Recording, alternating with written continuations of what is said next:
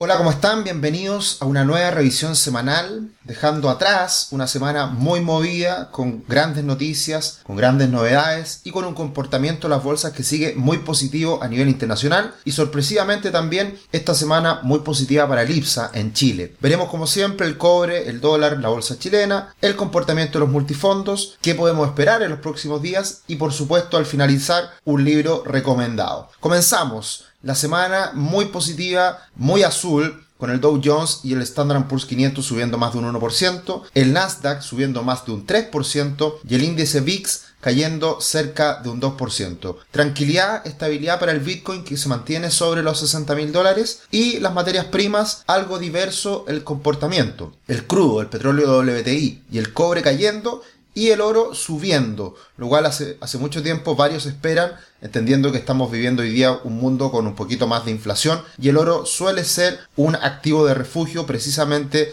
para ese aumento en los precios. El tablero semanal en Wall Street es en general bastante positivo, Amazon subiendo más de un 4%, Tesla no deja de subir, máximos, máximos históricos, Nvidia subiendo más de 16%, Microsoft, Apple, Google algo más normales, algo más tranquilo. Sorprende por ahí Netflix que cae un 6% y el sector financiero algo débil en los últimos días por el comportamiento de las tasas de interés que han estado debilitándose. ¿Qué es lo que tuvimos esta semana en cuanto a noticias económicas? Por supuesto, la más importante, el tapering, que comienza. Comienza esta disminución en las compras de activos por parte de la Reserva Federal de Estados Unidos. Y ahí está este oso que quiere generar caídas en la bolsa, pero no lo logra. La bolsa norteamericana no para de subir. Y este oso, apoyado en la inflación, no está repercutiendo precisamente en los mercados. Y Jerome Powell, presidente de la Reserva Federal de Estados Unidos, eh, está haciendo todo lo posible al parecer para mantener la estabilidad en los mercados, para que los activos se sigan apreciando y todo sigue muy normal, muy tranquilo y todos contentos.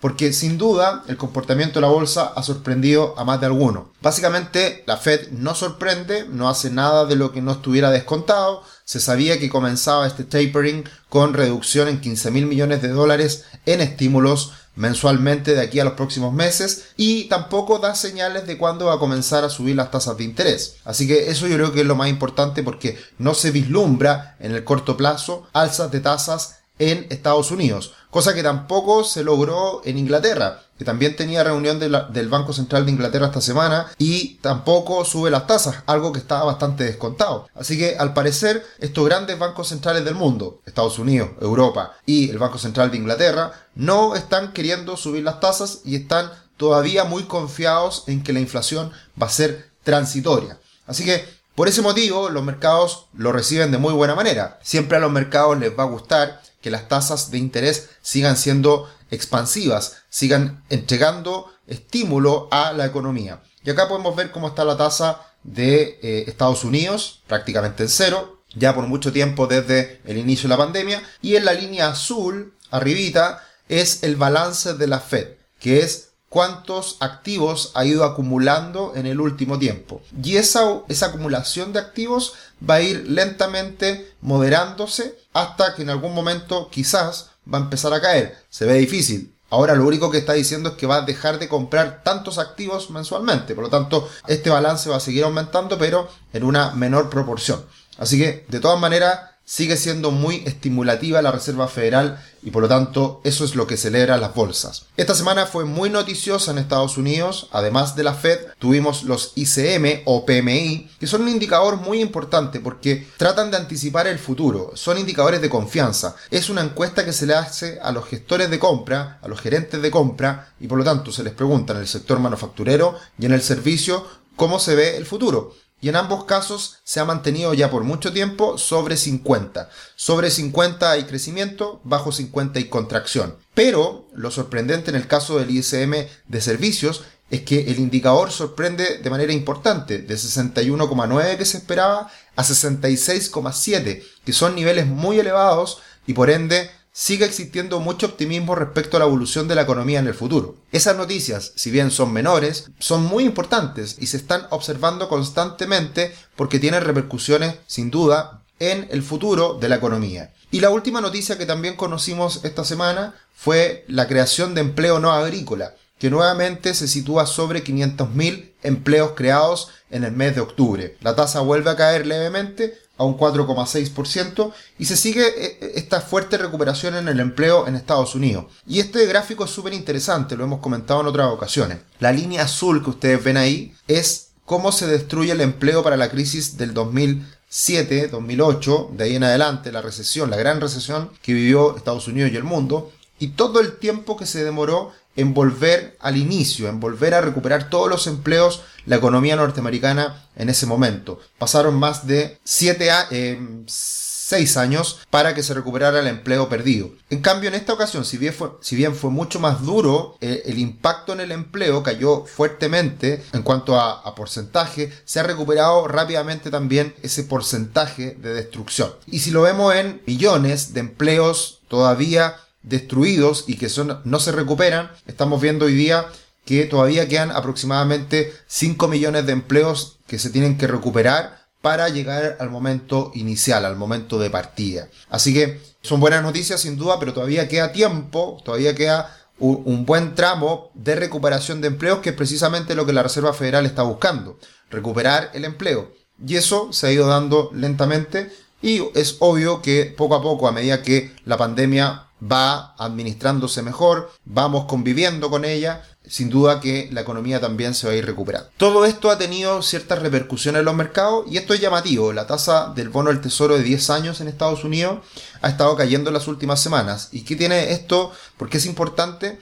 Porque en cierta medida el que esté reduciéndose la tasa de interés de largo plazo, quiere decir que las expectativas de inflación se están moderando un poquito en el largo plazo y que también hay dudas respecto al crecimiento de largo plazo, que se habla mucho de esta estanflación, alta inflación, bajo crecimiento económico o un debilitamiento económico de cara al próximo año. Eso se espera, eso es lo que estamos percibiendo hoy en día por parte de estas tasas en Estados Unidos. Y muy importante, y algo que vamos a tener que estar muy atentos en el corto plazo, es el dólar index el dólar a nivel global. Sigue ahí luchando con querer romper los 94,50, los 95, que es el techo más relevante en el corto plazo para diferentes instrumentos financieros. Si llegara a superar estos niveles, el dólar index, Ojo con eso porque debería tener grandes repercusiones para el dólar, para los commodities y para las bolsas también. Así que el dólar index vamos a tener que estar mirándolo de cerca qué es lo que pasa en los próximos días. Si ya definitivamente se pudiera llegar a romper esta tendencia alcista que estamos viendo ahí, la directriz alcista, eso ya calmaría las cosas y podría ser una muy buena noticia también para los mercados a nivel global.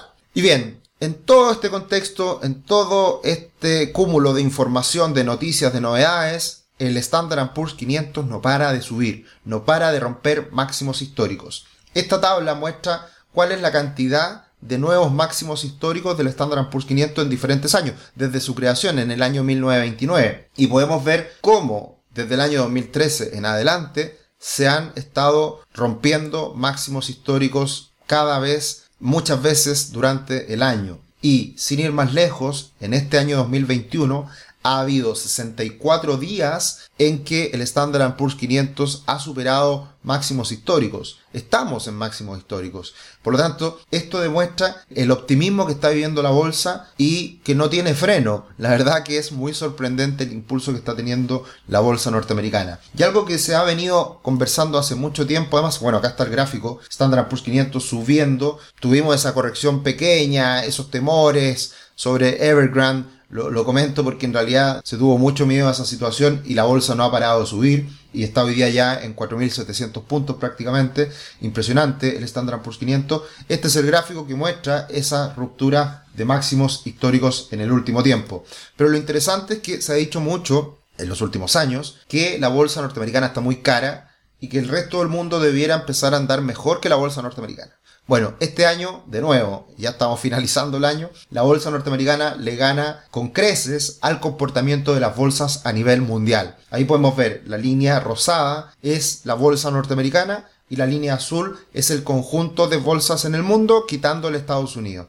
Y podemos ver cómo Estados Unidos le sigue ganando al mundo. Ojo con esto, maravilloso, perfecto, Estados Unidos ha andado muy bien. ¿Qué mejor para un inversionista chileno que ha invertido en la bolsa norteamericana? Porque sube la bolsa de Estados Unidos y además sube el dólar. Por lo tanto, doble ganancia. Pero esto en algún momento se va a acabar, va a terminar. Los comportamientos de las bolsas son cíclicas y por lo tanto hay que tener cuidado. El cuándo salir es muy difícil. El cuándo hacer los cambios estratégicos de largo plazo, absolutamente complejo. Pero bueno, para eso estamos acá tratando de acompañarlo en esa mirada que tienen los mercados en el tiempo y obviamente si vemos alguna señal de cambio de estas tendencias lo estaremos comentando.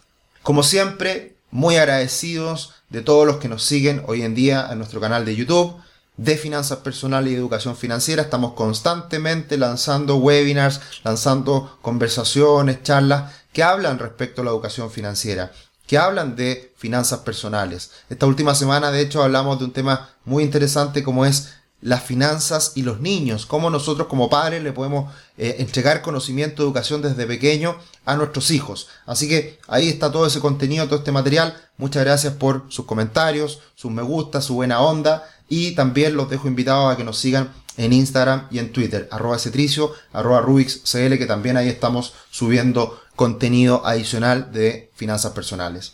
Pasando ya al contexto más interno de Chile, de los aspectos que nos influyen, tenemos un cobre que se estabilizó. Un cobre que subió como la espuma nuevamente a los 4,80 y volvió a caer y se ha estabilizado en los 4,30, 4,35. El rango de negociaciones, ya lo hemos dicho, 4 dólares por abajo, 4,80 por arriba y ahí nos mantendremos muy probablemente. El dólar está ahí con algunas dudas. Venía subiendo con mucha fuerza, pero se ha estancado también. Se ha equiparado las fuerzas y no sabemos qué va a pasar en los próximos días, que puede ser muy relevante para el dólar. Esta semana que viene, inflación en Chile y se vota el cuarto retiro de las AFP. No están los votos, puede sufrir muchos cambios el proyecto de ley. Vamos a ver lo que pasa esta semana. Creo que es muy importante para el dólar. Inflación en Chile y el cuarto retiro que se vota. Así que estaremos atentos a si es que el dólar vuelve a buscar los máximos o se empieza a debilitar un poquito más y eventualmente podría empezar a entrar en una fase algo más bajista. En las próximas semanas, ya estamos cerca de las elecciones presidenciales y parlamentarias, vamos a estar hablando de cómo se puede venir el escenario político, el escenario de las elecciones. Trataremos desde nuestra mirada, complementándolo con el comportamiento de los mercados, ver qué es lo que se percibe. En general hoy día se ha visto este cambio de las encuestas, que ha bajado Boric, que ha subido Cast. Hablaremos de eso más adelante, cuáles son las consecuencias, qué es lo que puede pasar. Pero sin duda el mercado, los mercados chilenos están agradeciendo dos cosas, la moderación en las encuestas respecto a las presidenciales y por otro lado también la moderación respecto a este cuarto retiro, que al parecer no estaría avanzando como se pensaba originalmente. Y en ese sentido, la bolsa chilena captura de buena manera el buen ánimo a nivel internacional y también este cambio en perspectivas a nivel interna, políticas. Y por lo tanto se pega un salto muy fuerte esta semana el IPSA hasta los 4.500 puntos. Yo creo que a muchos dejó descolocado y sorprendió esta fuerte alza. Bueno, también viene de la mano con algunas empresas, las pocas más internacionalizadas, que le ha ido bastante bien en el último tiempo. Hablamos de Vapores, hablamos de Sokimich, que tuvo un repunte gigante en las últimas semanas. Así que, ojo con eso, también la bolsa chilena va a estar interesante lo que pase en los próximos días con todo este panorama político muy movido. Y en ese sentido, comparando la bolsa de Chile y Brasil en dólares, tenemos que la bolsa de Chile después de mucho tiempo, supera en el último tiempo, en los últimos días, la bolsa chilena supera a la bolsa de Brasil medida en dólares. Así que eso también es una buena señal porque demuestra este mejor ánimo, mejor ambiente que estamos viviendo en los últimos días. Veranito San Juan, no lo sabemos. Veremos qué pasa en los próximos días. Pero todo esto, sin duda, ha sido bueno a nivel e-, externo e interno el comportamiento que estamos teniendo en los multifondos. El multifondo A sabemos que ha sido la joyita de este año subiendo tranquilamente. La última semana también muy positiva con las bolsas a nivel global subiendo fuerte.